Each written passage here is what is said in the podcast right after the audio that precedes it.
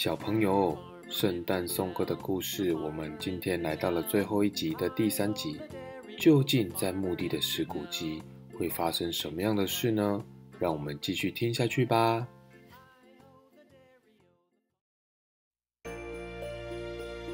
圣诞颂歌第三集。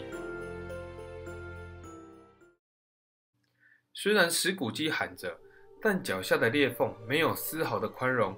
突如其来的一声巨响，把石骨鸡与墓碑一起震入了那黑暗的无底洞。洞底传来石骨鸡凄厉的叫声。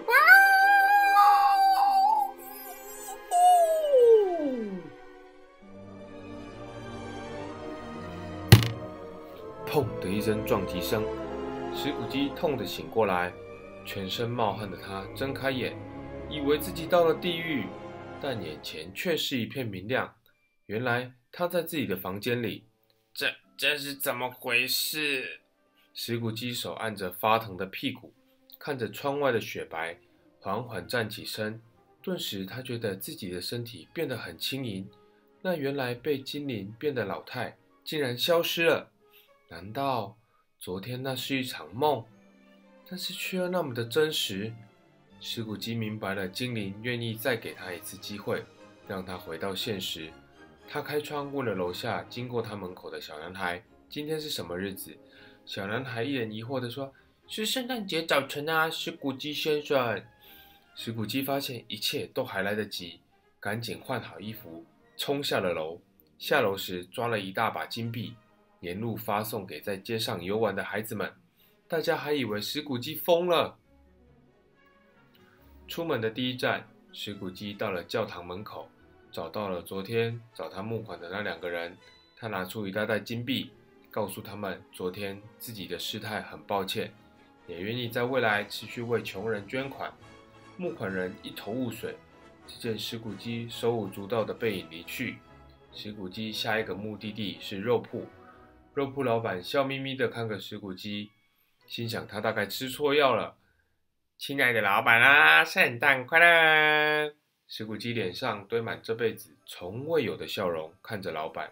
哦，你好啊，石先生，圣诞快乐哦！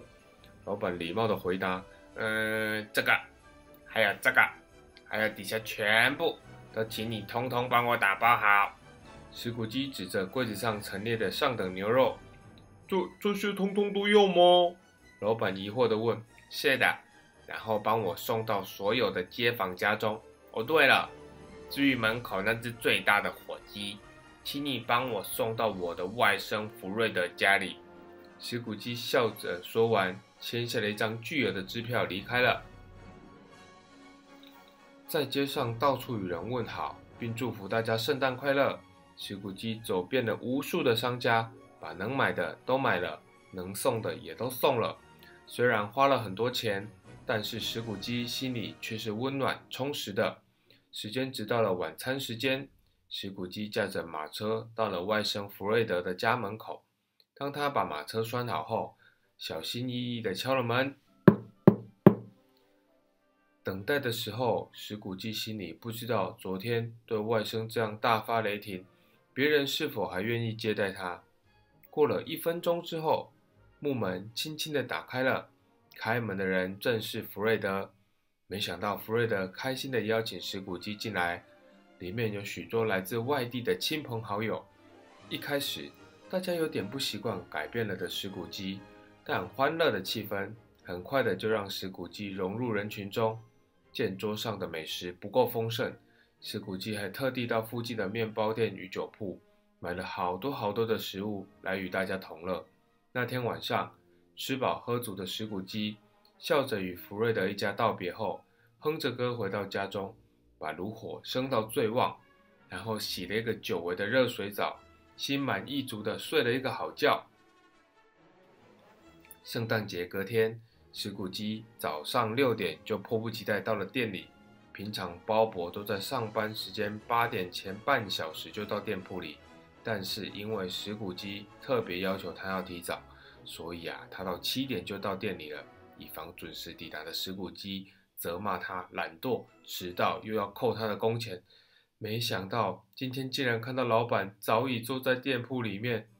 哦天哪，我完蛋了！在门外的包伯苦叫道，但却不知道石谷鸡为何这么早到店里来。包伯小心翼翼地打开门，石谷鸡看到他，从椅子上跳起来，三步并作两步冲到他面前，激动的大声说：“包伯，你怎么现在才来上班？”我我我我石谷鸡先生，我我以后不敢了。吓得全身颤抖的包伯，双腿一软，坐在地上。快点站起来！我等你等了好久了。你做我的助手，就做到今天。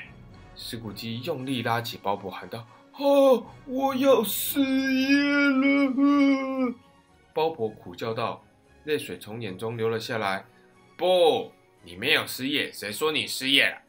我要加你的薪水，然后升你的职位。你不再是我的助手，你要成为我的合伙人。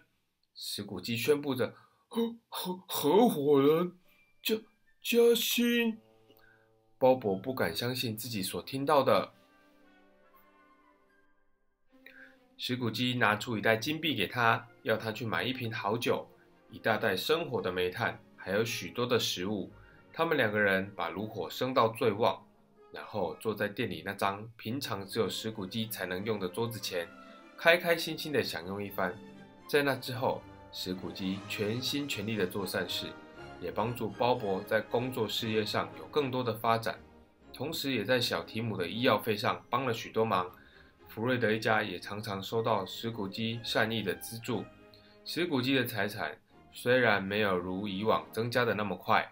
甚至还有些减少，但是他的心却是富足的。在当地，人人再也不闻石谷鸡色变，而是赞不绝口地感谢这个改过自新的大好人。石谷鸡永远都记得那个特别的圣诞节，让他的人生能够不一样，也体会到圣诞节的快乐与真谛。听完了石谷鸡的故事，大家有没有什么感想呢？石谷鸡本来那么的小气，对人那么的坏，结果啊做了这一个梦，嗯，是梦吗？还是是真的呢？其实我们都不知道。但是在过去、现在以及未来的圣诞精灵的带领下，石谷鸡好好的反省他的人生，想了想年轻的时候的自己跟现在的自己有什么不一样，又有哪些事是他后悔、他没做、他错过的事情。最后啊，石谷鸡得到了个结论，决定要好好的过好现在的人生，愿意去慷慨的资助别人，帮助别人，把赚来身边那么多的金钱变成快乐，分享给别人。熊爸爸觉得这是一项很重要、很有意义的改变哦。相信你在人生的过程当中，也会有很多机会可以去帮助别人，可以去跟人家分享，不管是现在有一点点的零用钱。或者是你长大了会赚更多的钱的时候，都要记得，我们有能力的时候，可以想想石谷鸡的改变，能够去帮助别人，是一件快乐的事，也是一件有意义的事情哦。好啦，在这个天气冷冷的圣诞节，熊爸爸祝大家圣诞快乐，礼物收满满哦。那我们今天故事就说到这里，下次再见喽，拜拜。